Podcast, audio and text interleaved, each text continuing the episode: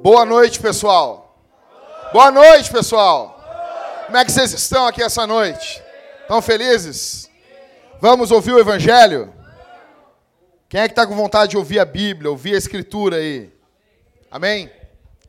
Pessoal, vamos abrir a Bíblia então aí, em Atos dos Apóstolos, capítulo 2. Atos dos Apóstolos, capítulo 2.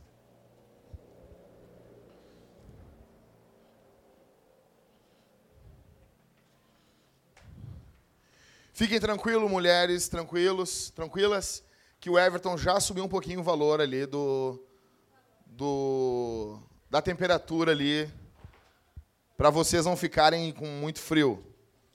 Com muito, né? Vão ficar com um pouco de frio. Ok? Pessoal, Atos capítulo 2, quem achou aí? Meu nome é Jackson, quem está visitando aqui a igreja, sou um dos pastores dessa igreja, sirvo a Jesus aqui. E eu quero dizer uma coisa para vocês. Ah, às vezes, a, a, as lutas da vida fazem a gente querer se acadelar, ficar, né? Ah, não, não, não. Agora eu estou mais por firmar o garrão mesmo. Quero dizer uma coisa para vocês. Pregação bíblica é Deus falando. Então, haja como se você estivesse ouvindo falar, ou como se você estivesse ouvindo Deus falar com você. Ah, mas tu é só um homem. Ok, Deus escolheu falar desse jeito. Eu não tenho culpa. Eu, se fosse Deus, eu não escolhia esse jeito.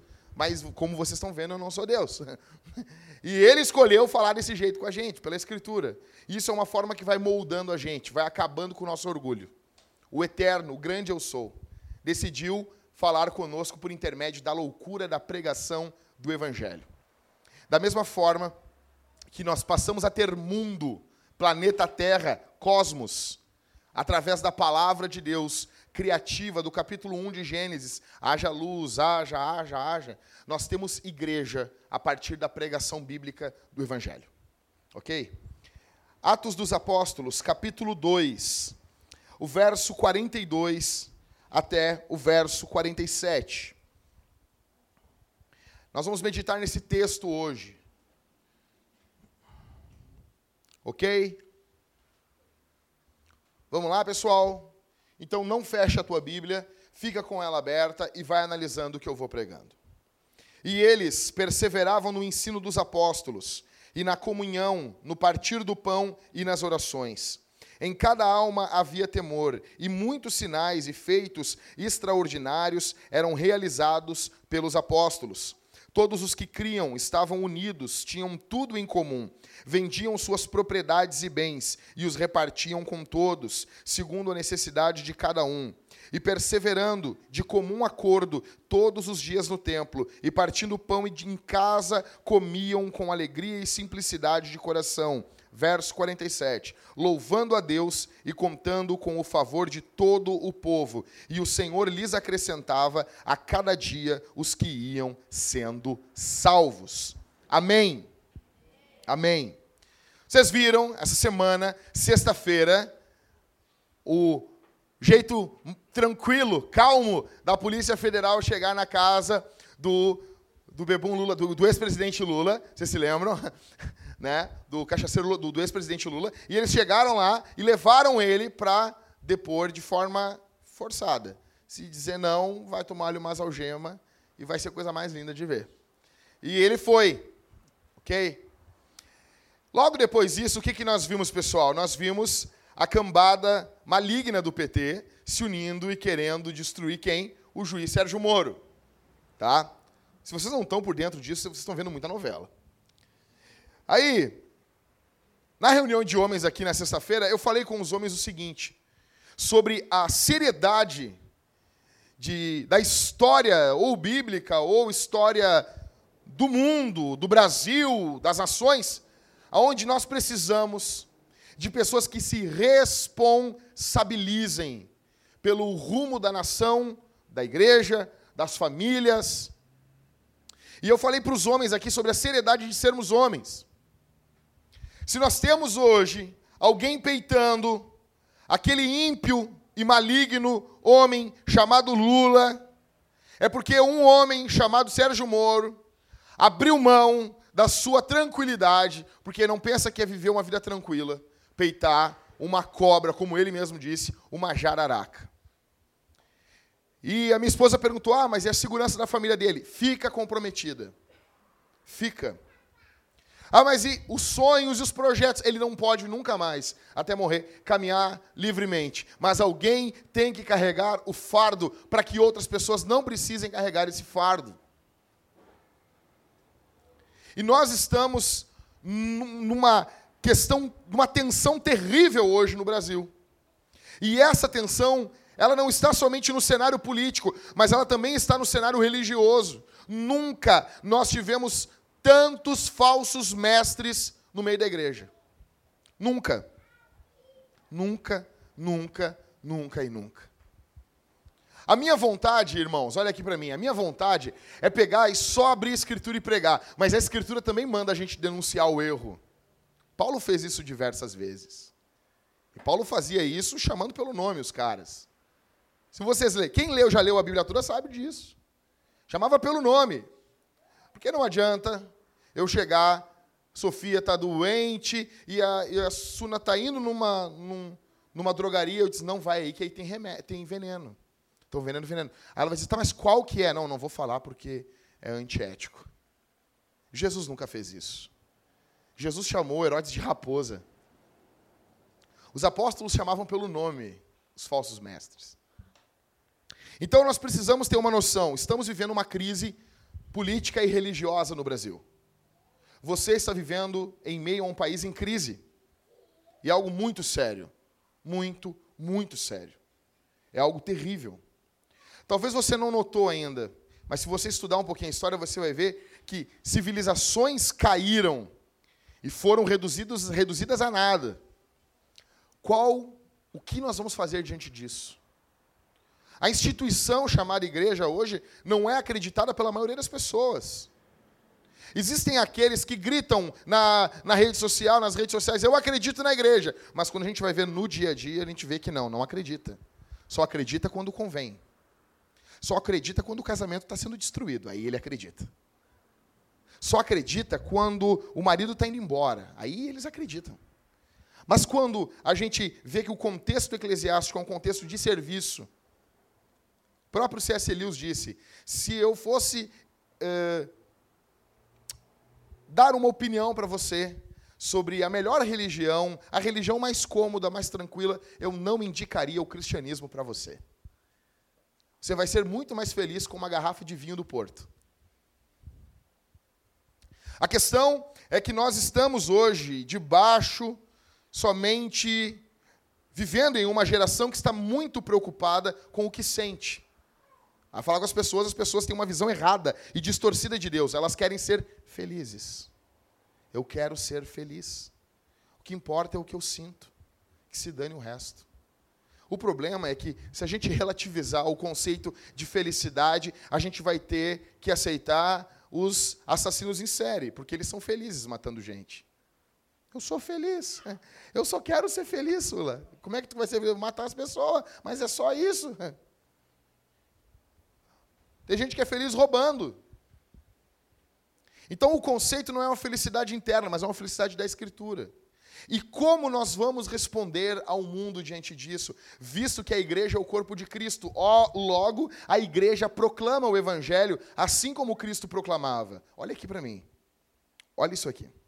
Quando a Bíblia diz em Marcos que Jesus começa a pregar o arrependimento, vocês têm que entender que isso continua na história da igreja. A igreja só segue. Quando vocês leem Lucas e depois lê Atos, vocês notam que a igreja só segue fazendo o que Jesus fazia. Então, nós precisamos proclamar o Evangelho. Não é montando uma ONG, não é fazendo reuniões para elevar a tua autoestima, não é nas ciências sociais, não são nas reuniões políticas, ainda que tudo isso tenha o seu lugar. Eu quero dizer uma coisa para vocês. Eu vou pregar o evangelho, cara. E não é porque eu, é porque é o evangelho. Podia ser uma criança aqui. Mas o evangelho é poderoso. Através do poder da palavra, o mundo e o cosmos foram criados. Você tem que entender uma coisa: você só está pisando firme nesse chão e está sentado nessa cadeira porque a palavra de Deus está sustentando o universo.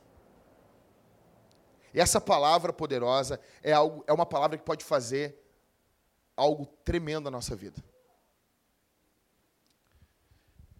Então, hoje é a terceira parte do sermão Eu Acredito na Igreja. Eu acredito na igreja. O que, que é igreja? O pessoal, ah, eu acredito na igreja, mas não sabe explicar. O que, que é igreja? Igreja não é prédio. Ainda que ela possa se reunir num prédio, e ainda que a gente chame carinhosamente o prédio de igreja, é uma figura de linguagem, assim como a gente diz, eu vou tomar um copo d'água. Você não tomou o copo d'água, tomou a água do copo.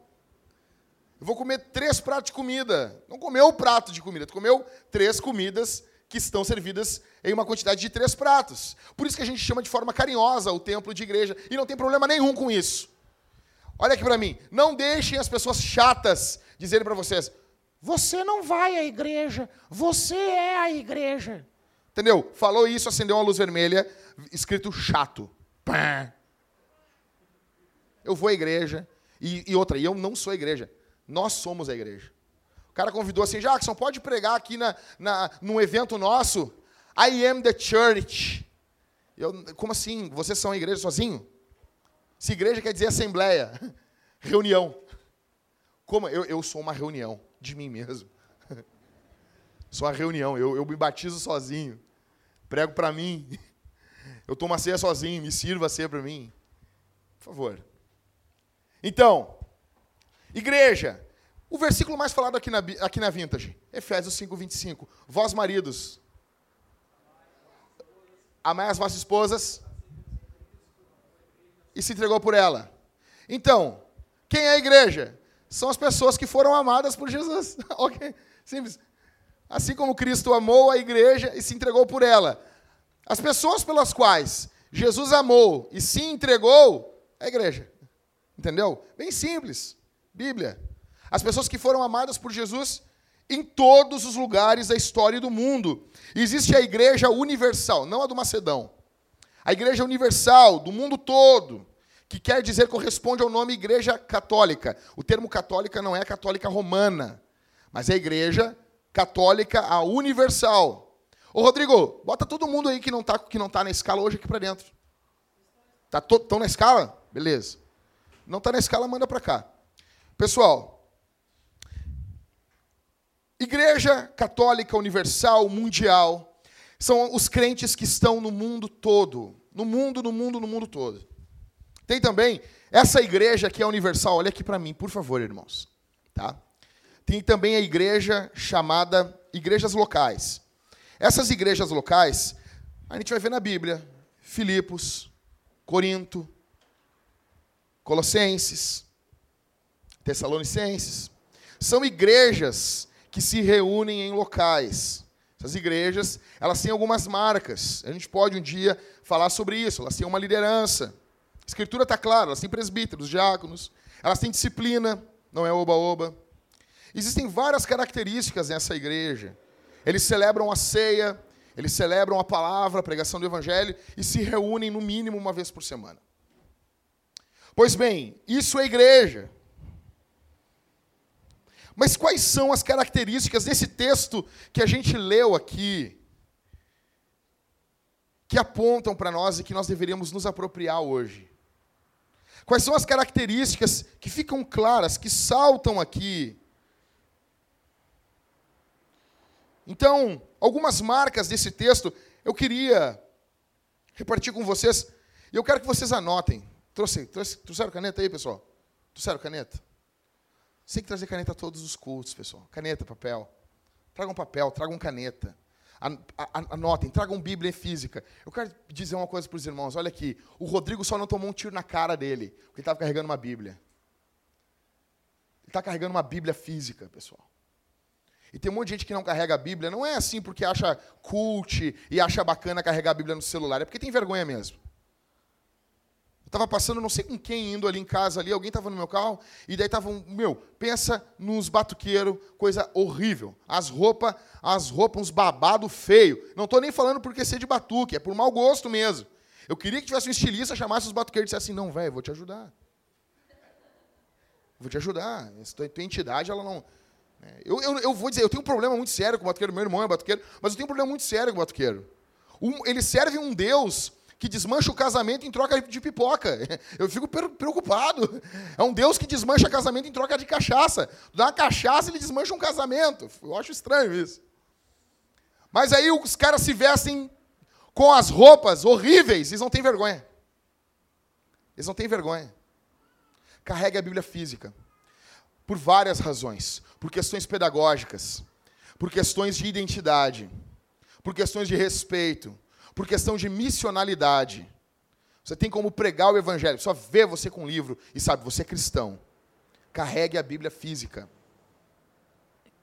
Ok? Então, quais são as marcas nesse texto? Peço que vocês anotem, tragam papel, tragam caneta, todos. E anotem isso. É o mínimo que se espera. Primeira marca, pessoal. Eles são comprometidos com a palavra de Deus. Verso 42. E eles perseveravam aonde? Aonde? No ensino de quem? Oi?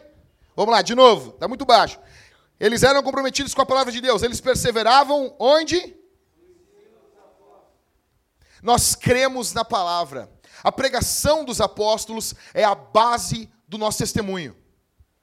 Sabe, vai ter uns retardados imbecis que eles vão dizer assim: Ah, eu sou só Jesus. Tá, me dá um livro que Jesus escreveu então aí.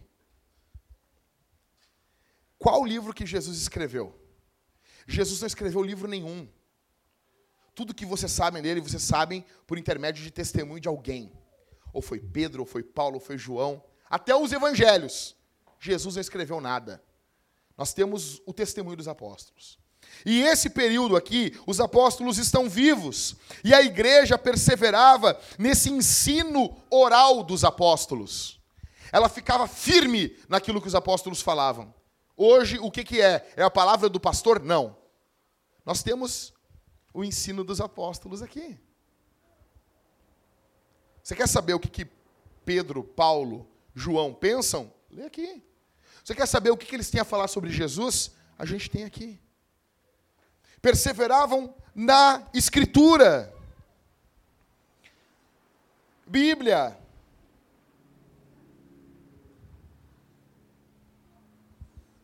Eles foram aprendendo gradualmente com os apóstolos, com eles. Eles pregavam o evangelho e eles estavam todos os dias perseverando, unânimes, na palavra de Deus por intermédio dos apóstolos se nós queremos ter uma igreja relevante no mundo, uma igreja de verdade, nós precisamos nos focar na Escritura. Eu quero dizer uma coisa para vocês, meus irmãos. Chega, acabou o tempo de nós brincarmos de crente. Até quando? O Michael e a, Su, e a Suna estavam lá em casa hoje, eles vieram limpar a igreja aqui. Vieram lá de Novo Hamburgo limpar a igreja, eu fico muito feliz com isso. Aí a Suna estava lá em casa, e daí ela disse, ah, não sei quem, falou de um amigo do Michael, e não me lembro o nome do cara. Daí falou, ah, mas ele é filho de quem? Do, do quem? Manchinha. Olha o apelido do cara. Imagina, tu lê em Hebreus 9, 27 ali, que tu só vai viver uma vez. E tu vai ganhar um apelido que vai a tua, a tua vida toda. Manchinha. Que droga, velho. Porque se tem reencarnação, não dá nada. Nasce de novo, né? E daí ganha um outro apelido. Agora, imagina, a vida toda tu vai ser chamado de manchinha. A mesma coisa eu quero perguntar para vocês. Vocês não têm duas vidas, tem só uma. Como eu perguntei para os rapazes aqui sexta-feira, como que vocês querem ser lembrados? Como a fofoqueira? Como o fracão? Aquele cara que vai, não vai, é, não vai, é, não vai. O reclamão? Ou vocês querem ser lembrados como servos de Deus, cara? Morra bem. Morra bem para Jesus. Que o teu enterro, cara, cara, eu, eu penso no meu enterro, o meu enterro, as pessoas têm que, têm que ser impactadas pelo Evangelho. Até minha morte tem que servir para a glória de Deus, velho. Morra bem. Morra bem em nome de Jesus. Vocês estão morrendo. Faz um favor para mim aqui. Eu vou pedir que vocês façam isso. Vira para quem está do teu lado, mas todo mundo. Aperta a mão dele aí. Vai, faça. Eu não faço isso nunca, então acho que eu posso fazer de vez em quando. Diz: Tu vai morrer. Diz, olha, diz, tu vai morrer. Vamos lá, faz, faz esse exercício, é muito bom. Diz, olha, olha no grão do olho dele e diz, tu vai morrer, Zifio. Vai, fala. Tu vai morrer. Né? As outras igrejas é tudo alto, tu vai prosperar, tu vai, não, aqui não, aqui tu vai morrer. tu vai morrer. Não, tu tá morrendo. Porque tem gente com câncer que vai durar mais do que nós. Isso é verdade. O cara diz assim, eu tô com câncer. Dura 10 anos. E o cara que está sem câncer, ah, pum, foi atropelado e morreu. Não quer dizer nada. Nós estamos morrendo. E perseveravam unânimes na doutrina, na palavra dos apóstolos, não teremos igreja. Se a nossa igreja não for bíblica, não teremos nada, teremos uma palhaçada. Se o que nos une, o que nos traz juntos não pode ser um gosto musical, não pode ser uma questão estética, não pode ser uma questão de idade, não pode ser uma questão de classe social. O que nos une tem que ser a cruz do Calvário através da palavra de Cristo para nós. Não é a questão da tua idade, da tua cor, do, da tua raça, da questão do teu sexo, da questão se você sabe muito, sabe pouco, se você estudou bastante, se você tem faculdade ou não tem, ou se você ganha bastante ou ganha pouco. Não, o que nos une tem que ser o Evangelho e ponto. O Evangelho. O Evangelho.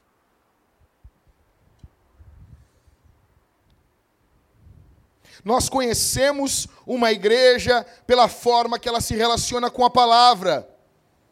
Um exemplo, vocês já estiveram em uma igreja que é assim, Sula, assim, ó, aqui, ei, o cara tá no culto, daí canta, eles cantam, mas cantam muito. Eles cantam. Aí eles chamam um coral para cantar. Aí depois eles chamam uma irmã para cantar. Aí tem playback. Aí tem o cachorro da vizinha para cantar. Aí tem umas irmãs que tem que se rodear com, com os lenços na frente aqui da igreja, dançando, parecendo as loucas, entendeu? Lugar nenhum do mundo eles aceitassem as mulheres dançando desse jeito, as banhas balançando tudo. Um viadinho no meio cantando, ah, não sei o que, todo mundo está vendo que ele é viado dançando com aqueles lenços. E as pessoas ficam quietas. Tá todo mundo vendo. Aí eles chegam assim, Marco. Agora nós vamos para o momento mais importante do culto. Cinco minutos pro pregador. Cinco minutos. Eu não prego, velho. Eu não prego. O nego chega para mim e diz, ah, não sei o quê. Pastor, o senhor nos desculpa, tá? Não, desculpa. Assim. Porque os caras não têm. Meu, as pessoas não, não têm problema de te ofender, de ofender a Deus. Que se ofenda. Já fiz várias vezes. Chegou assim, precisamos que o irmão pregue rápido, fale, fale a palavra de Deus rápido. Eu peguei a palavra, só li um versículo, amém, e me sentei. Vai deixar climão, deixa climão. Coisa mais boa é climão na igreja. Uma vez, um pastor me convidou para pregar nos 30 anos de casamento dele. Imagina, um piá. Cheguei para pregar nos 30 anos de casamento do, do, do homem de Deus. Cheguei lá, era uma. Velho, ginásio, lotado, lotado, lotado. As 3 mil pessoas, eu tô lá. Logo depois do almoço, culto de domingo à tarde. Ou seja, os caras estavam assim, ó. Eu até entendo eles. Mas estava tudo conversando, caminhando de um lado para o outro, e se levantando, e, pipi, pipi, pipi, e não sei o quê, e conversaiado, e conversaiado, eu caminhando de um lado para o outro. Aquilo parecia a feira de vaidades do livro Peregrino. Aí eu, eu cheguei lá, abri a Bíblia e larguei o microfone no púlpito. E fiquei parado, velho. Fiquei olhando eles. E um amigo meu falou, mas, ô, Jacques, te liga.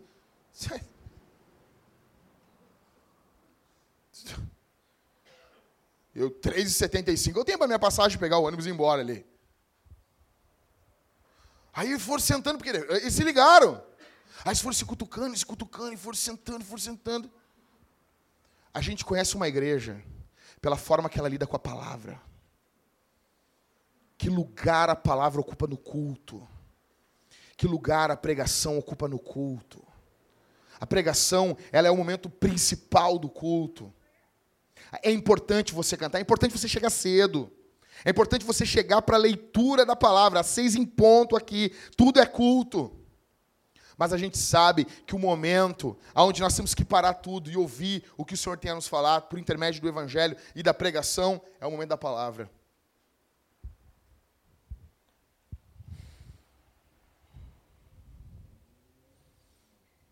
Vocês olham aqui, quem já viu aqui? Olha aqui para cá, pessoal. Quem aqui já viu a roupa do Calvinão lá, com a toga preta genebrina bonita? Quem já viu aqui? Vocês viram? Sabe aquela toga, né? Aquela roupa lá do, do, do Batman, tá? Um, é um, uma capa preta, Toga é roupa de professor. Os protestantes, os reformadores, quando eles rompem com a Igreja Católica no século XVI, eles passam a não usar mais batina, eles usam uma toga preta. E aquilo estava dizendo: nós não somos substitutos de Deus, nós somos professores. É isso. Nosso papel é ensinar a palavra. A igreja se posiciona, os pastores se posicionam como pregadores do evangelho. Mas a minha pergunta para você aqui essa noite é: quando perguntam para a gente como que está a igreja, como que está a vintage? Minha pergunta é como vocês estão? Como que eu sou? Como nós estamos? Como que está o teu relacionamento individual com a palavra? Que, que lugar a palavra ocupa no teu lar? Que lugar a palavra ocupa no teu dia a dia?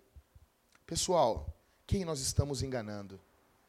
Chegar aqui, fazermos uma rodinha e cada um ficar falando o nome de um teólogo, falar uma coisinha lá que outra. Isso aqui engana, pode enganar eu e pode enganar os outros presbíteros, mas isso não engana Deus.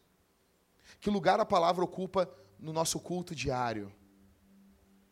Que lugar a Bíblia ocupa na nossa vida? Não estou falando de maná. Não, cutucando o Jorge aí, Michel. Não estou falando de maná. Não estou falando disso. Estou falando de leitura sistemática da Bíblia.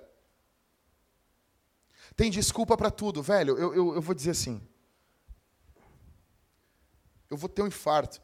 Eu estava com três plantadores de igreja ontem. A gente estava conversando. E é triste, cara. É triste isso. É triste. Porque se vocês e eu recebêssemos mil reais por cada capítulo da Bíblia que a gente lê em casa, vocês não iam ler pouco. Mas é só a palavra de Deus, né? Daí não daí é pouco. É que nem aquela brincadeirinha, né? Se as árvores dessem Wi-Fi, muita gente ia cuidar delas, mas elas dão só oxigênio. Então é pouco, né? Que lugar a palavra ocupa na sua vida? Tem que correr aqui, senão tem mais nove marcas para falar ainda. Vamos lá. Então, palavra, anotou aí? Palavra, bota na tua geladeira, lá do lado da tua conta de luz. Verso 42. Essa é uma igreja marcada pela perseverança na comunhão, no amor e na união. Ela é marcada, eles perseveram na comunhão. Verso 42. E eles perseveravam onde? No ensino, ó, eles estavam perseverando no ensino dos apóstolos. Eles também perseveravam na comunhão, no partir do pão. Ou seja, não é uma perseverança só na escritura, mas é uma perseverança para andar junto. E eu quero dizer uma coisa para vocês: para a gente viver a vida comunitária da igreja, tem que ter perseverança. Porque tudo aqui dentro aponta para desunião. Em qualquer igreja. Ou vocês acham, que vocês não têm defeito. Que eu não tenho defeito. Que os presbíteros não têm defeito. Aqui, tudo junto. Juntou um monte de pecador, velho. É que nem casamento. Bota dois pecadores junto. Vai dar porcaria. Vai dar porcaria, velho. Aqui, um monte de pecador junto. Cada um querendo mais a minha imagem, não sei o quê. Não, todo mundo é assim. Tem que ter perseverança. E o que mais eu tenho notado nos dias de hoje, e muitas coisas precisam mudar numa plantação de igreja, mas que eu mais noto, às vezes, a, a vida comunitária não há uma perseverança. Primeiro probleminha, primeira coisinha, primeira, chama, primeira vez que a gente chama atenção, as pessoas vão embora. Mas não estou falando nem das últimas pessoas que saíram, eu estou falando principalmente das primeiras pessoas que congregavam com a gente. Estamos lá, plantação de igreja. Aí eu leio aqui, e eles perseveravam na comunhão, no partir do pão. Primeira coisa, é que nem assim, casalzinho novo, primeira coisa, vamos separar.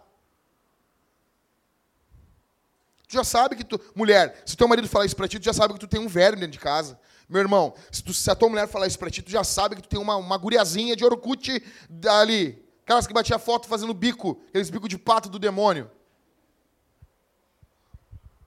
Ou seja, primeira coisa já vaza. É uma, é uma geração complicada, velho. Esses caras não, eles perseveravam na comunhão. Uma igreja cheia do Espírito Santo, os irmãos se amam profundamente. O amor é evidenciado no verdadeiro discípulo de Jesus. Jesus diz em João 13:35, eles vão conhecer vocês se vocês amarem uns aos outros. Eu botei agora no, nas perguntas dos grupos de conexão falando sobre fofoca. Velho, como eu disse domingo passado, nós precisamos declarar guerra contra a fofoca. E principalmente irmãs que estão me ouvindo. Em nome de Jesus. Em nome de Jesus. Por favor.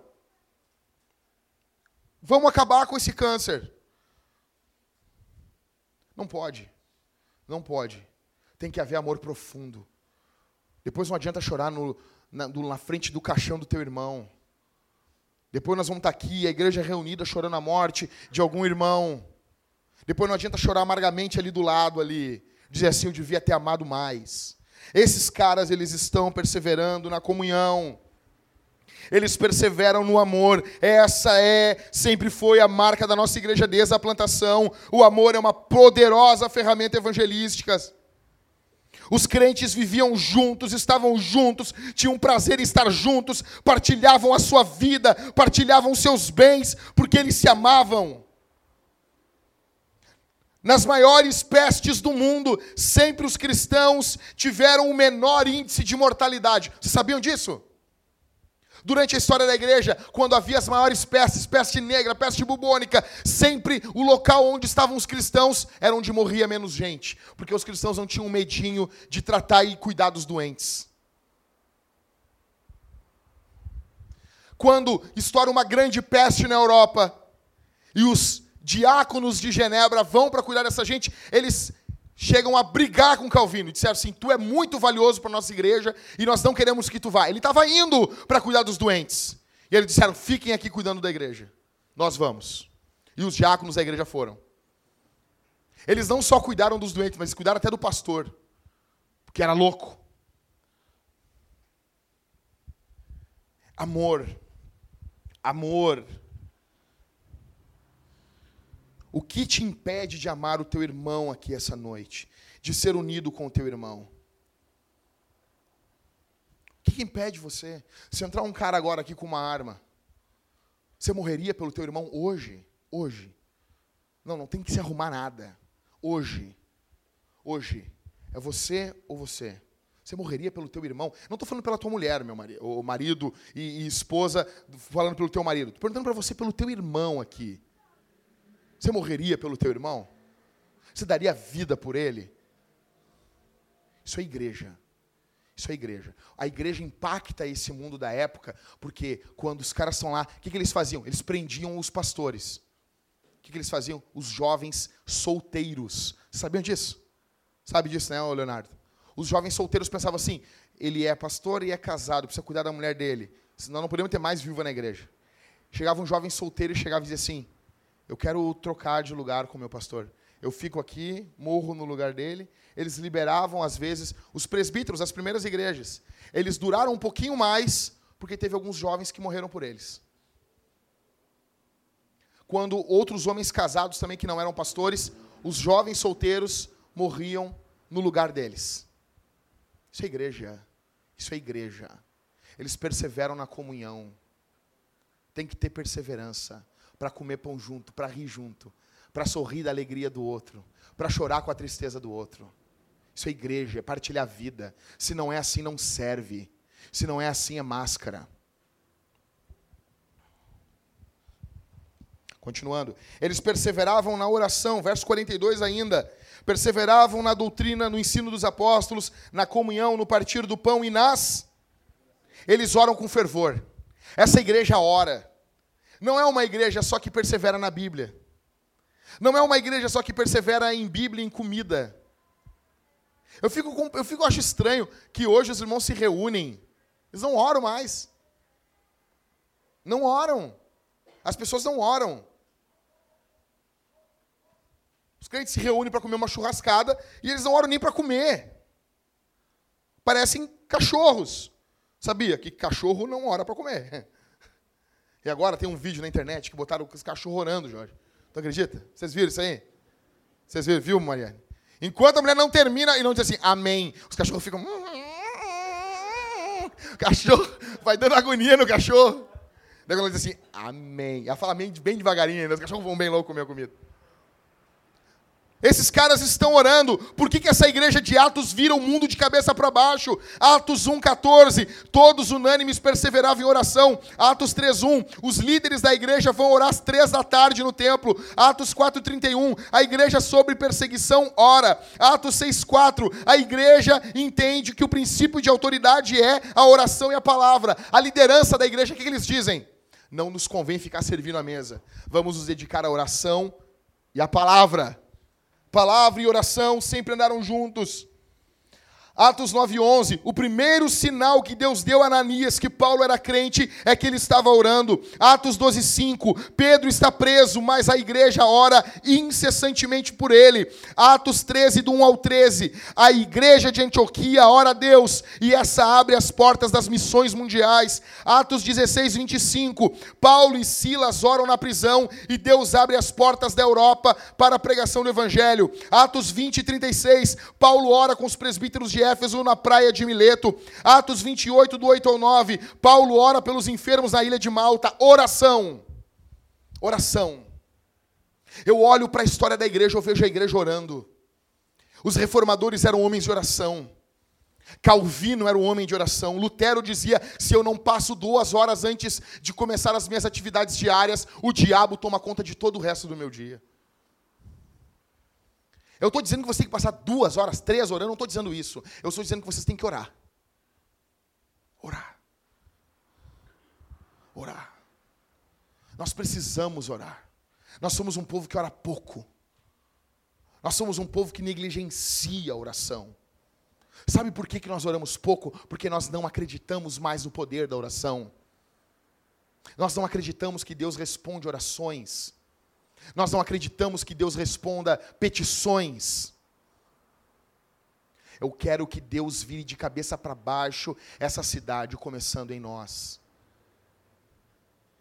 Eu não sei para onde Deus está nos levando, mas eu sei que é Ele que está nos conduzindo. E eu creio que Deus fará coisas lindas e belas para a glória do nome dEle, através desse povinho pequenininho aqui nessa cidade. Nós estamos no olho do furacão. Mas precisamos orar. Precisamos orar. Qual foi a última vez que você agonizou em oração? Qual foi a última vez que você ficou incomodado pelo estado da igreja, da nossa, da igreja mundial, da igreja geral de Porto Alegre, da cidade de Porto Alegre, e isso fez você orar? Qual foi a última vez?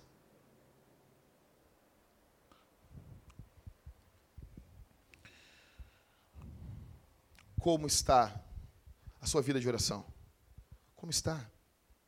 Como está? Você tem prazer em falar com Jesus? Eu não estou falando aqui em ascetismo.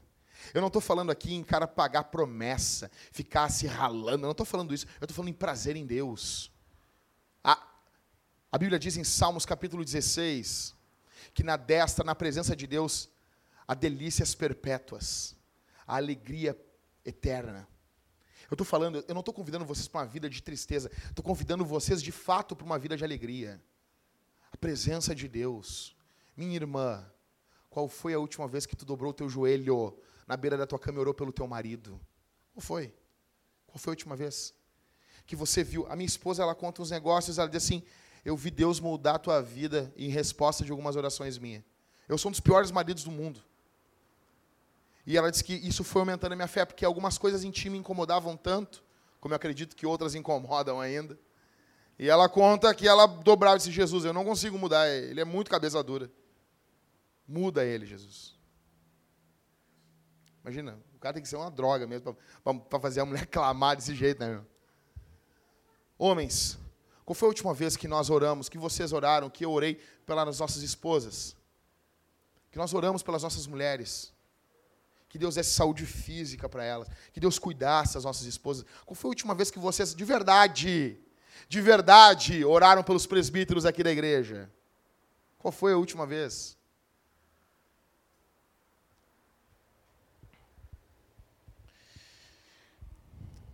Outra marca.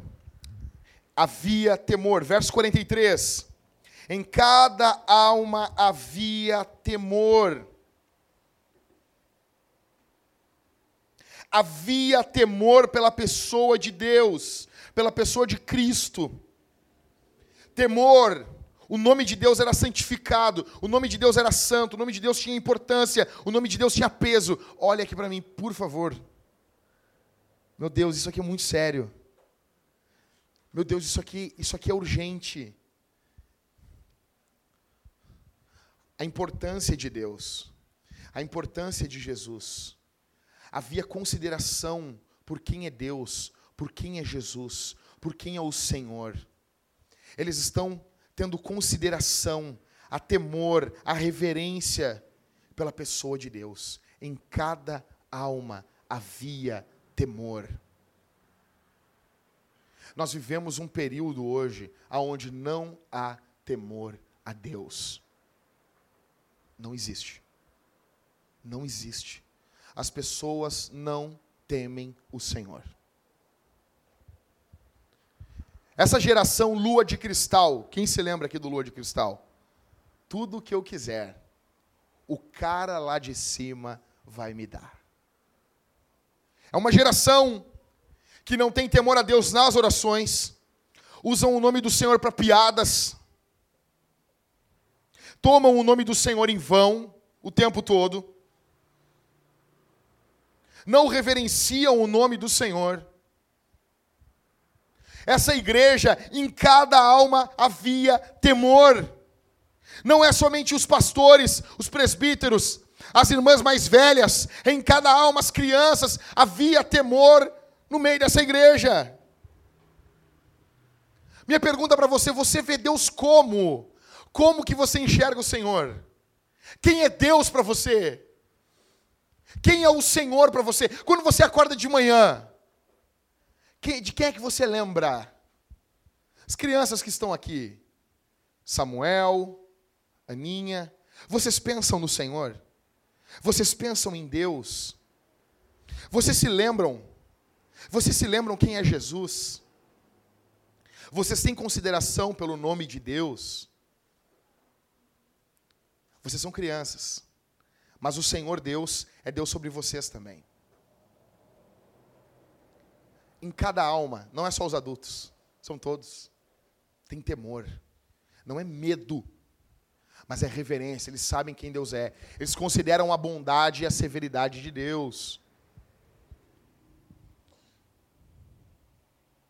O problema é que a geração antiga, quando.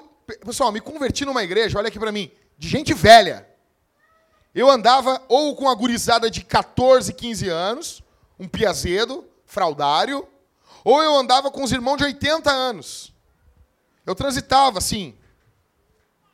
E eu andava com esses irmãos mais velhos, chegava às vezes com o cabelo assim. Se eu chegasse com o cabelo igual ao do Liscano, o irmão dizia assim: esse cabelo da nova era aí, rapaz. Eu não sabia que a nova era cortava o cabelo, mas tudo bem. Mas era um povo grosso. Era um povo muitas vezes ignorante. Mas não tinha conversa para orar, velho. Eu conheci um velho, eu conheci um velho. Eu conheci. Que ele tinha um joelho de camelo. Todo dia ele abria a igreja às sete da manhã para orar. Tinha um temor pelo Senhor. Aí vem uma outra geração que talvez até entendeu um pouquinho mais. Viu que a coisa não é tão assim, tão faca na bota. O Senhor também é amor. Ele me ama. Ele ama o meu coraçãozinho. Jesus está dentro do meu coração. Aleluias. Fala aleluia com S no final. Louvados sejam os deuses. Você está fazendo isso certo, amiguinho. Tome muito líquido. Aí, lá estão eles. Só que o problema é que a nossa geração é uma geração aguada. Eu prefiro mil vezes uma geração mais ignorante da antiga, que tinham menos entendimento de algumas coisas, a gente sabe disso, mas não tinha desculpa.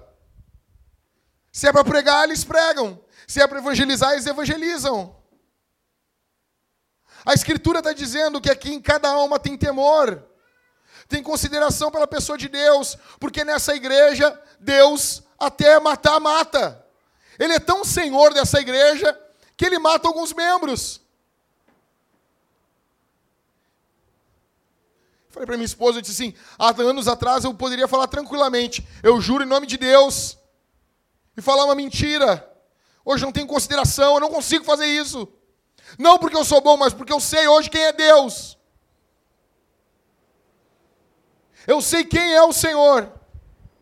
Eu fico pensando, meu Deus, como que eu vou tomar o nome do Senhor em vão? Em cada alma havia temor. Em cada alma havia temor, consideração. Essa palavra é uma palavra que foi esquecida do nosso vocabulário. Você não vai em conferências, em igreja nenhuma, conferência sobre o temor de Deus. Você não ouve mais isso. Foi a última vez. Você ouviu sobre temor de Deus. Vamos falar aqui sobre o temor de Deus. Não ouve mais. Porque a gente quer fazer conferência sobre o amor. O amor de Deus. A questão é: Deus ama a sua igreja? A gente sabe que Ele ama. Minha pergunta agora é para você: você ama Deus e isso te leva a temer Ele? Que Deus ama a gente, eu sei. Minha pergunta: e você? Você ama o Senhor? Você teme o Senhor?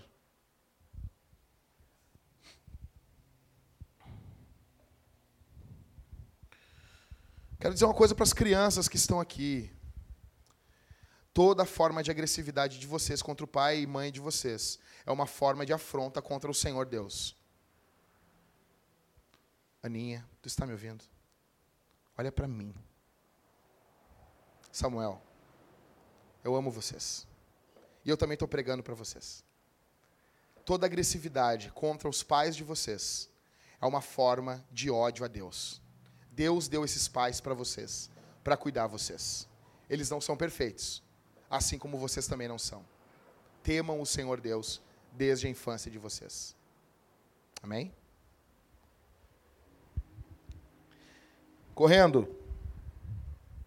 Essa aqui era uma igreja generosa, verso 45. Vendiam suas propriedades e bens e os repartiam com todos segundo a necessidade de cada um uma das maiores provas se a gente é convertido é o nosso bolso. O problema é que nós vivemos uma geração que está tomada, tomada de pastores, ladrões, de igrejas, caça-níqueis. E muitas pessoas faziam mundos e fundos quando congregavam nessas igrejas. Mas aí, quando descobriram que o gafanhoto não é demônio. Ah, não é demônio? Chega para o cara e diz, Sabia que o gafanhoto não é demônio? Deu cara, ah, não é demônio? Ah, para, sério. Baal estava dando o dízimo na igreja todo apavorado, achando que era demônio. Não é demônio, então? Não é. Então, se eu não der, eu não vou morrer. Não vai. Não vai acontecer nada comigo. Não vai.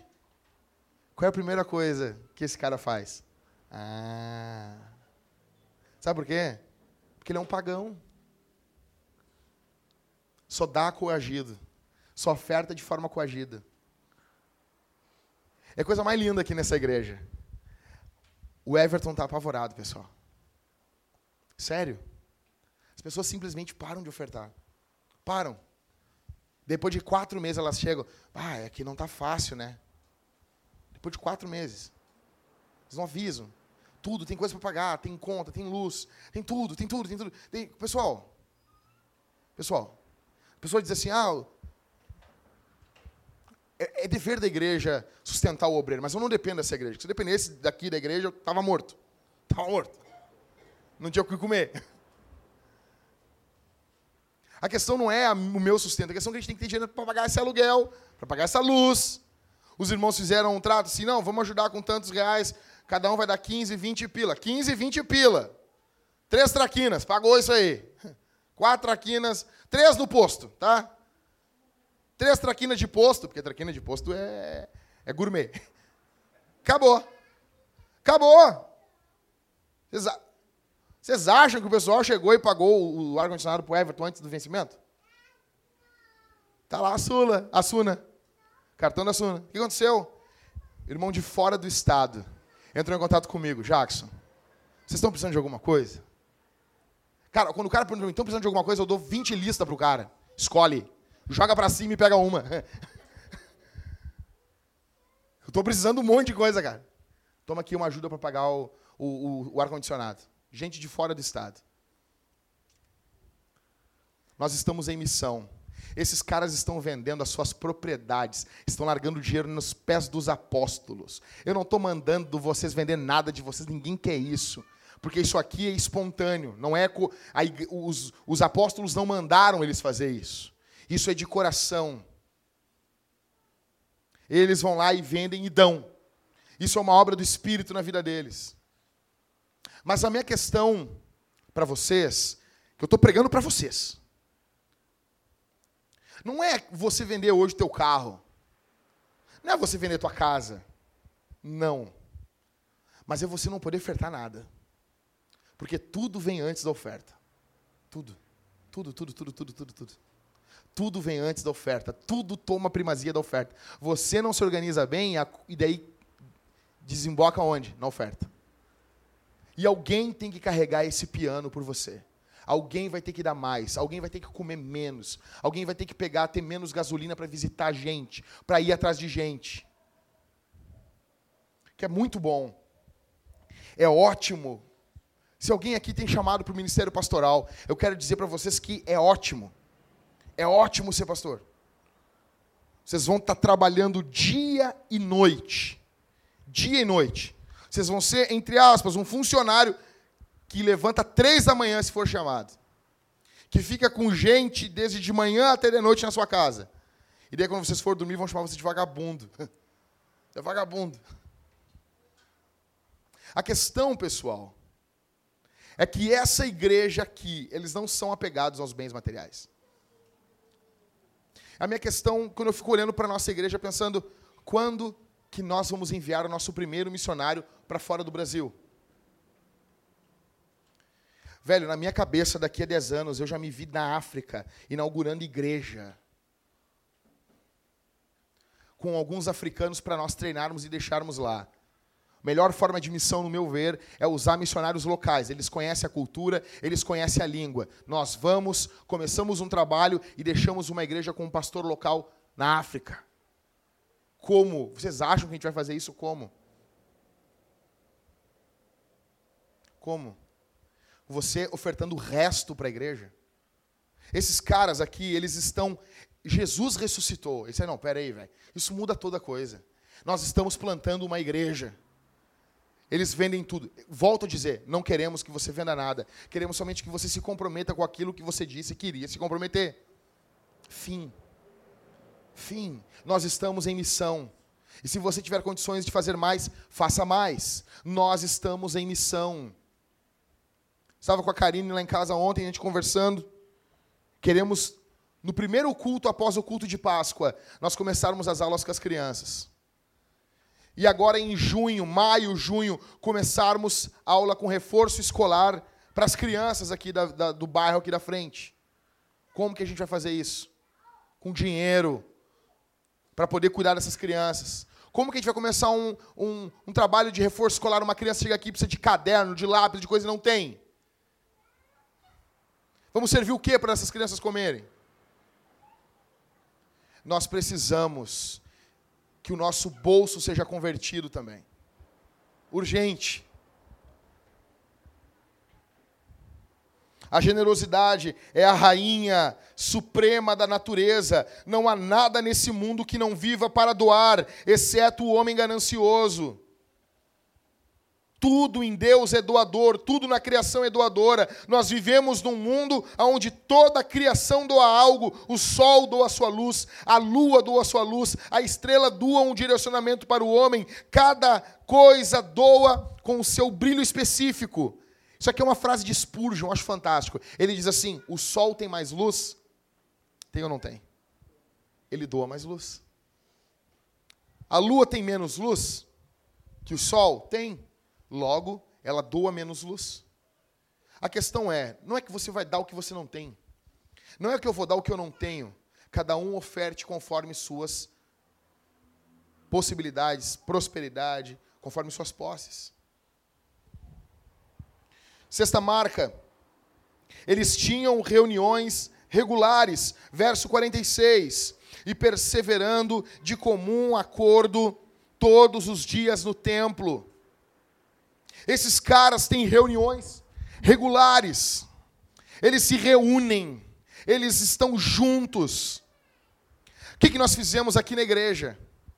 Nós não tínhamos como ter, ter culto todo dia. Não tínhamos como. Nós não temos apóstolos aqui para os caras começar a pregar séries e séries de sermões. Não tem. Eu ia morrer se tivesse culto todo dia. Não ia ter como. Que, que a gente fez? Vamos fazer um culto por semana. Não tem como ter menos de um culto por semana. Menos de um é, é meio. Não tem como ter, fazer meio culto. Vem aqui, vou cantar um hino e vão ler um texto da Bíblia e vão embora. Para ser menos de um culto. Não. Fazer um culto, um culto. Um. Um. Um culto, pessoal. E tem pessoas que veem isso com peso. E tem pessoas que dizem assim: não, a gente está cobrando algo. Pelo amor de Deus. Pelo amor de Deus. Pelo amor de Deus. Esses caras aqui estão se reunindo todos os dias. Nós tínhamos culto na quinta-feira, olha aqui para mim. Vocês acham como que uma igreja levanta suas finanças? Como? Com mais culto. Vocês acham que nossas finanças eram menores com dois cultos? Não, eram maiores. Vem um visitante, vem três famílias que não vai poder vir no domingo, vem num culto de quinta, de quarta, eles ofertavam, aumentava a receita da igreja, proporcionalmente falando.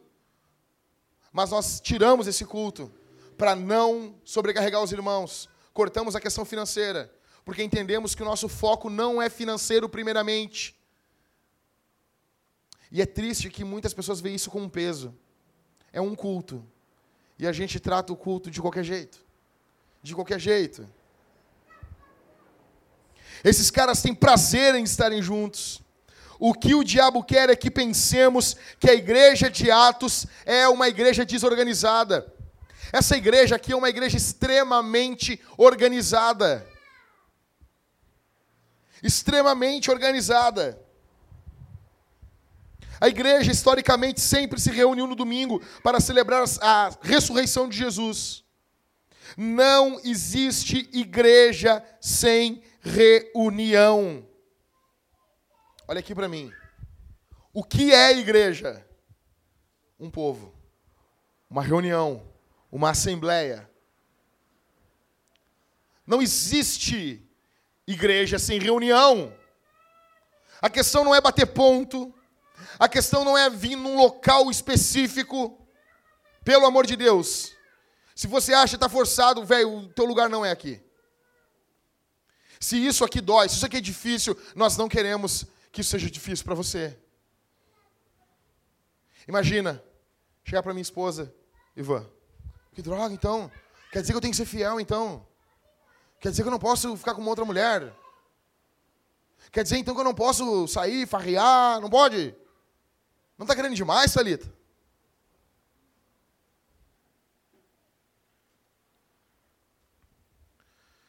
A fidelidade, dizia Sherston, é um preço pequeno demais a ser pago para ter uma mulher.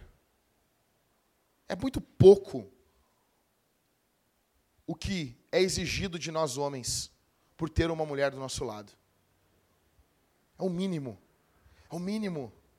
Esses caras estão perseverando, estão juntos.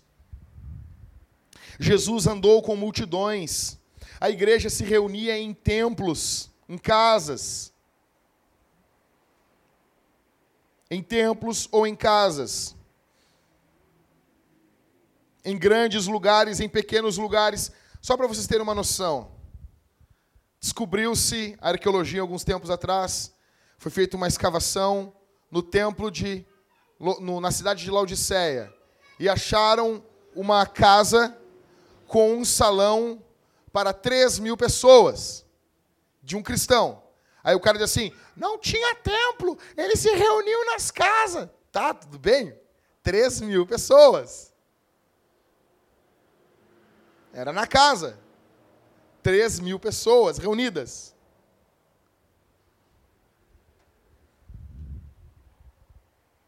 A igreja moderna é a única família que não se alegra quando ela cresce.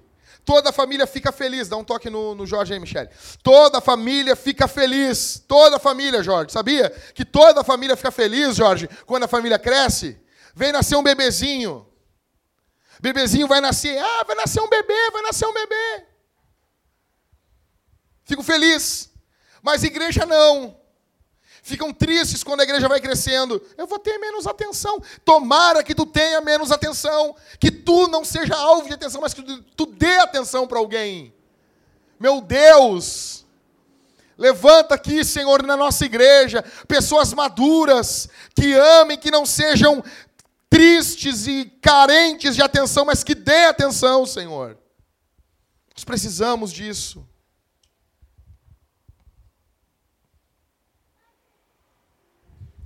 Crianças que estão aqui, Samuel, Aninha, vocês amam a igreja?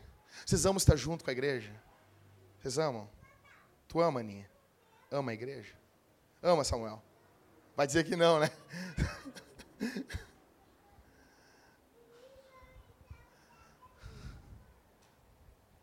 Sétima marca. Era uma igreja que transbordava alegria e felicidade. Verso 46. Eles perseveravam de comum acordo todos os dias no templo. Olha só que coisa linda, partindo o pão de casa em casa, comiam com alegria e simplicidade de coração. Quem não quer estar junto com um povo desse? Quem não quer?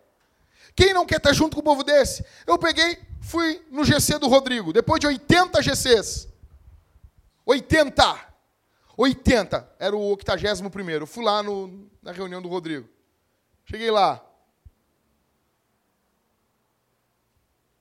Ô meu, desliga o ar ali, vai dar um troço no Mateus, pelo amor de Deus. Não quero ver as pessoas sofrer, cara. Desliga o ar. Eu, estou suando aqui, mas não dá nada. Desliga ali, ô, Em nome de Jesus, desliga ali. Vamos acabar com isso. Desliga ali, desliga ali. Desliga, desliga, desliga. Não, não, precisa trazer casaco, desliga. Desliga. Acaba com isso aí logo. Desliga ali também, nem para. Desliga para nós aqui, por favor, aqui, Eliscan. Bota no zero aqui, nem para. Deixa só isso aqui para mim.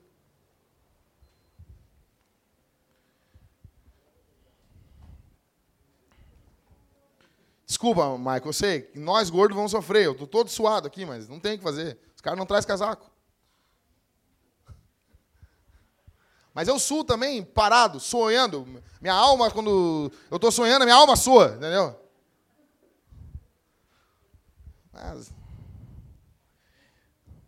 Cara, essa igreja, ela celebrava as coisas comuns da vida, como as refeições diárias, com grande alegria. Os crentes traziam nos lábios sorriso em vez de murmuração. Eles enfrentavam as dificuldades não com queixumes, mas com confiança em Deus e solidariedade fraternal.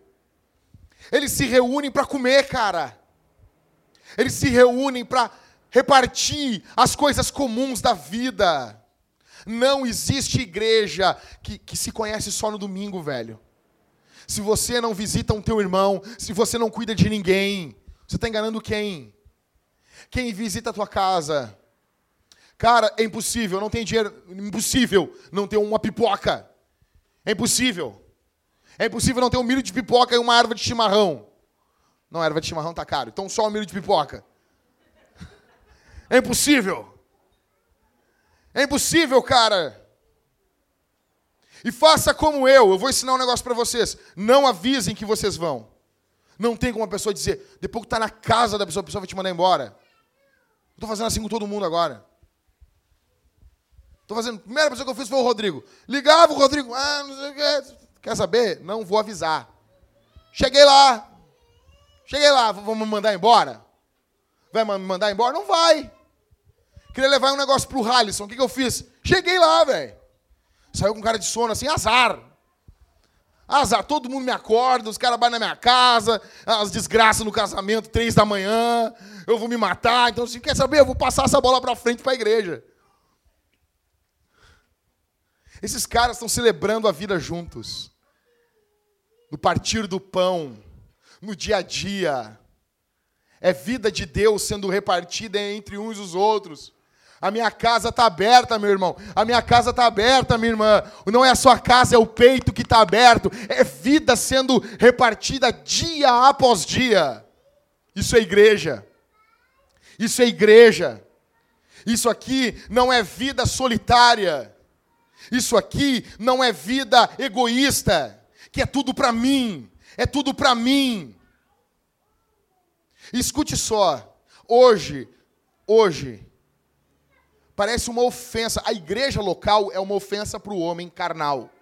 A igreja local, vou repetir, a igreja local é uma ofensa para o homem carnal. Pode, pode virar meme esse aí, Christopher, tá? Vocês estão procurando? Esse aí pode virar. Por quê? A igreja local a gente vai dizer o quê? Velho, não tem como tu viver isolado e fazer parte da igreja. Assume então que tu não ama a igreja, que tu não quer estar com a igreja. Mas é a mesma coisa, as pessoas chegam e dizem assim: não, eu, eu, eu amo tocar, mas não posso estar no ensaio. Não vai tocar. Não posso ficar brabo, as pessoas ficam brabas ainda. Ou a gente reparte a vida, ou a gente vive a vida comunitária, ou a gente chora junto e ri junto, ou a gente abandona o barco de uma vez em nome de Jesus. Em nome de Jesus. Quem não quer fazer parte de uma igreja. Sejamos sinceros aqui essa noite. A igreja é uma invenção fantástica. É lindo. É lindo. A mente divina que criou isso. Deus disse assim: Eu vou salvar um povo. Eles, eles andavam tudo, tudo longe. Eles tinham vidas totalmente destruídas pelos efeitos do pecado. Pentecostal ela, né? Eles andavam tudo distante. Não belisca ela, tá, Raquel? A criança vai ficando quieta. Né? Aí, eles viviam tudo distante. Eu vou reunir um povo. Eu vou ser o pastor deles. Eu vou dar para eles pastores, diáconos. Eu vou dar minha palavra para eles. Eu vou literalmente me dar para eles. E esse povo não vai andar mais sozinho. Esse povo vai andar junto. Esse povo vai repartir a vida um com o outro. Esse povo vai ter problemas, terão muitos problemas. Mas eu vou dar o meu espírito, que é outro consolador. E eles vão perseverar juntos. Isso é igreja. Igreja.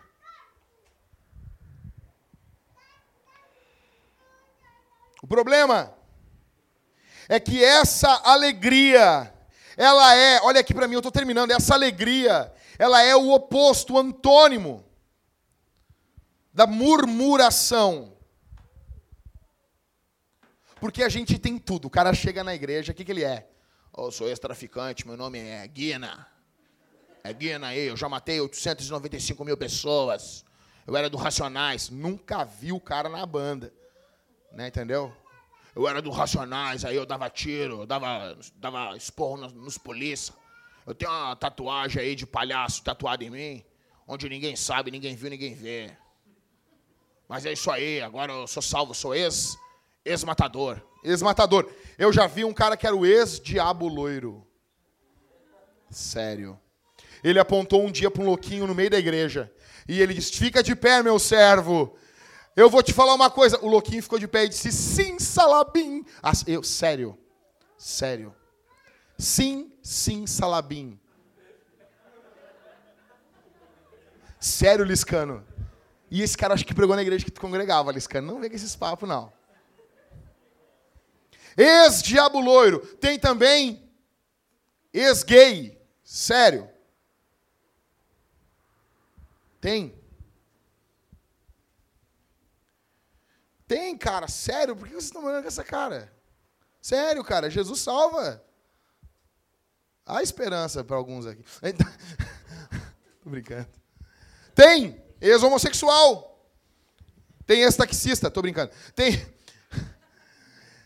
Tem, tem, eles viram Uber. Mas tem, eles vão largando a vida de pecado. Só que eu estou há 18 anos no Evangelho e eu nunca vi. Eu sou um ex-fofoqueiro.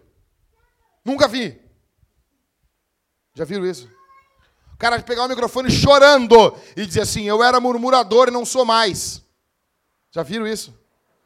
Por quê? Porque pecado de fofoca e de murmuração é pecado nosso. É nosso. A gente fala em línguas na oração e depois fala mal do nosso irmão. A gente lê a palavra e depois lê mensagem falando mal um do outro. A gente é assim, cara. A gente é assim. Só que esses caras aqui, eles não têm tempo para isso. É singeleza de coração, é alegria. 8. Eles adoram a Deus com entusiasmo, verso 47. E louvando a Deus. Uma das marcas dos cristãos cheios do Espírito Santo é que eles louvam a Deus com entusiasmo. O culto deles é, alegria, é, é diferente, é com alegria. Nona marca, correndo aqui. É uma igreja que, que ela cai na graça da sociedade. Verso 47 louvando a Deus e contando com o favor de todo o povo. O povo onde eles estavam amava essa igreja. O cara dizia assim, ó. Ô, velho, eu nem sou dessa igreja aí, mas eu gosto desses caras aí. É, são aí, ó. Não foi o que aconteceu com vocês? Os cara, os cara, vocês acham que aqueles caras lá ali, eles eram crente? Não eram? Ou se era, era da Universal. Estavam recolhendo o dízimo. Os caras não eram da igreja. Mas, cara, houve essa igreja. Os caras, não, não, não vou meter a mão com esses caras. Caindo no favor do povo. Contando com o favor do povo. Caindo na graça do povo, outras traduções dizem. Isso aqui é igreja, cara. Os caras têm umas frasezinhas de internet. A igreja que o mundo ama, Jesus odeia. Ah, cagar no mato, rapaz. Plantar batata, cara. Fico louco isso aí. É umas frasezinhas bonitas, né? Ó, oh, como ele é piedoso. A igreja que Jesus. Que, o povo odeia. Que o povo ama. Alguma coisa assim. Jesus odeia. Ah, por favor, cara. Por favor. Essa igreja aqui é amada por Jesus e é amada por Deus. Eles têm uma boa reputação na cidade. Os crentes compram e pagam. Os crentes são bons funcionários, são ótimos maridos. Quando as pessoas chegavam na igreja, elas eram acolhidas, amadas. Quem mais adota cristão, eh, órfãos no mundo são os cristãos. Os orfanatos são criação de cristãos.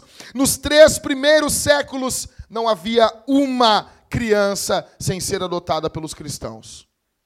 Por que, que nós perdemos essa característica?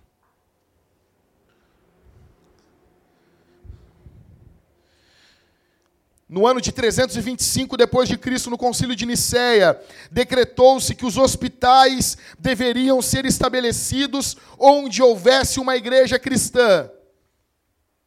E essa tradição continua até hoje. Muitos hospitais foram estabelecidos pelas igrejas presbiterianas, católica, batista. A Cruz Vermelha foi fundada por, por um cristão chamado Henry Duran. Inúmeras instituições, organizações, a visão mundial, eles gastam bilhões de dólares cuidando de gente. Você quer trabalhar nesse bairro? O que você pode fazer aqui? O que você pode fazer para ajudar? Em que você pode ser útil? Ou você quer morrer tendo aquele apelidinho de o manchinha? É isso. Tua vida vai se resumir a isso. Você foi feito para coisas maiores. Você foi feito para coisas maiores. Deus fez você para coisas maiores para coisas maiores.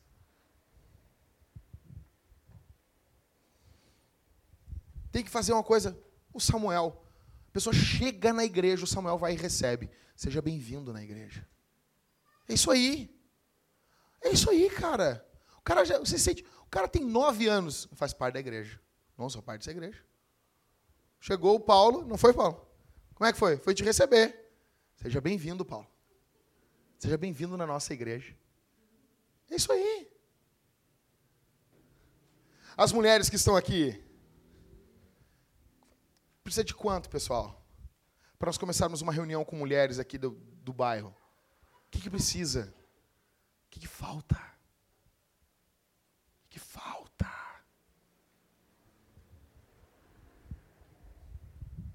Última marca. Essa aqui era uma igreja que crescia diariamente. Verso 47. Louvando a Deus, contando com o favor de todo o povo. E o Senhor lhes acrescentava a cada dia os que iam sendo salvos. Essa igreja, ela cresce. O Hernandes Dias Lopes diz que ela cresce para o alto e para os lados. Ela mostra vida e mostra números. Ela impacta a sociedade com o seu estilo de vida.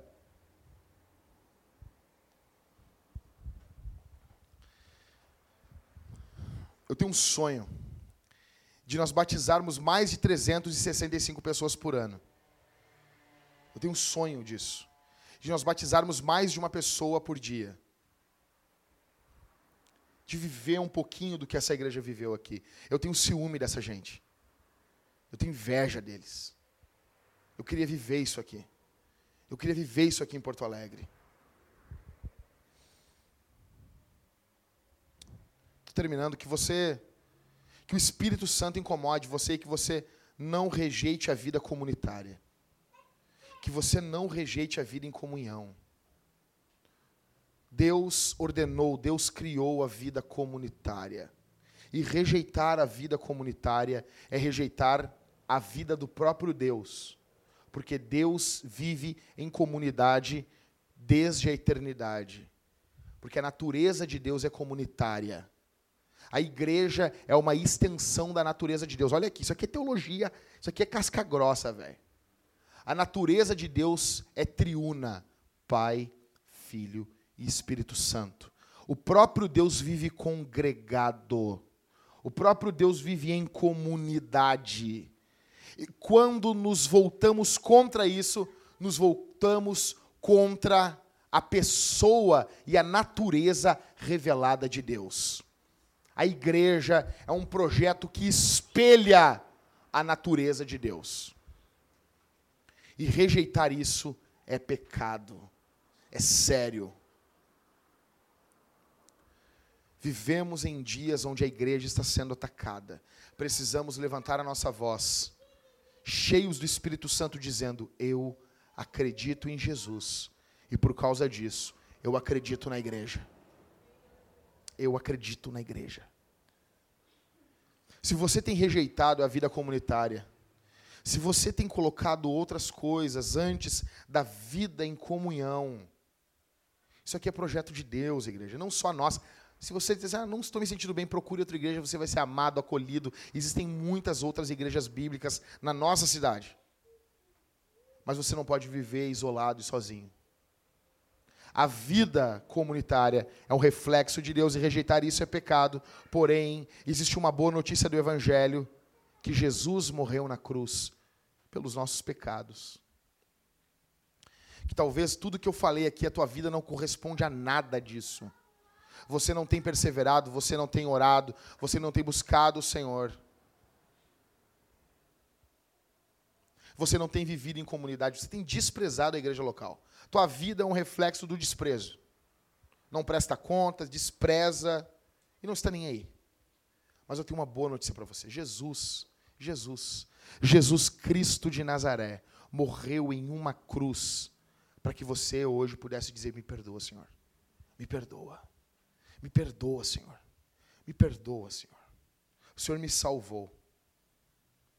E às vezes eu fico pensando, um exemplo, um grupo, um grupo de conexão.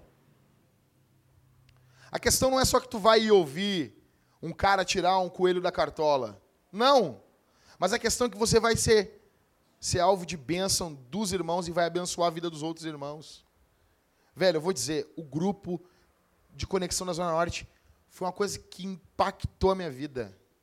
Eu fiquei, eu, fiquei, eu cheguei lá e disse, mas cheguei, só faltei falar que nem baiano.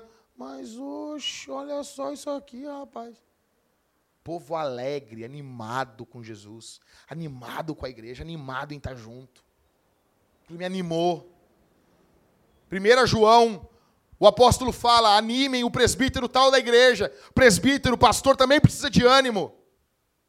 A Talita que disse para mim: vamos no GC da Zona Norte visitar eles. Eu, vamos. E se tocamos para lá. Tinha umas comidas gostosas. Chegamos arrebentando os potes. Jesus projetou isso. Jesus na eternidade. E, e, e eu quero dizer uma coisa: quem odeia a igreja vai odiar o céu. Porque a igreja, o céu vai ser a igreja. E vocês serão o meu povo. E eu serei o pastor de vocês, diz o Senhor. O céu é isso. O céu vai se encerrar com uma grande igreja. Quem odeia a igreja, odeia o céu. E só estará no céu com a igreja que venceu aquele que esteve na terra com a igreja que lutou. O Espírito Santo pode mudar você aqui essa noite. Pessoal, eu passei aqui 20 minutos do meu tempo. Mas azar, porque você não vai para casa dormir agora. Quero dizer a última coisa em 10 segundos. Isso faz toda a diferença na missão de Deus. A missão que Deus tem nesse mundo é alcançada por intermédio da igreja. Ou nós vivemos em comunidade, ou nós vivemos em amor uns aos outros, ou nós não vamos alcançar ninguém para Cristo. Vamos ficar de pé? Vamos orar com alegria. Vamos orar, pessoal.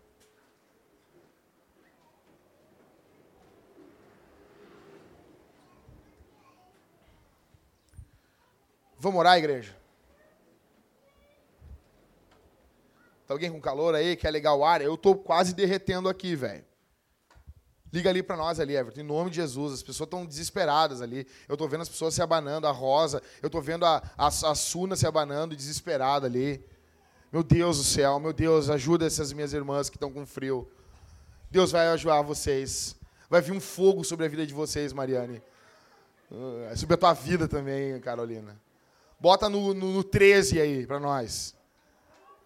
Não tem, tô brincando. Mas se tivesse, ia ser bom demais. Vamos orar, pessoal? Vamos orar em nome de Jesus. Peço que vocês deem as mãos aí. Vamos dar as mãos. Vamos dar as mãos. Isso, dá as mãos aí. Fecha o corredor aí. Vamos orar, vamos orar. Vamos orar, povo. Povo lindo.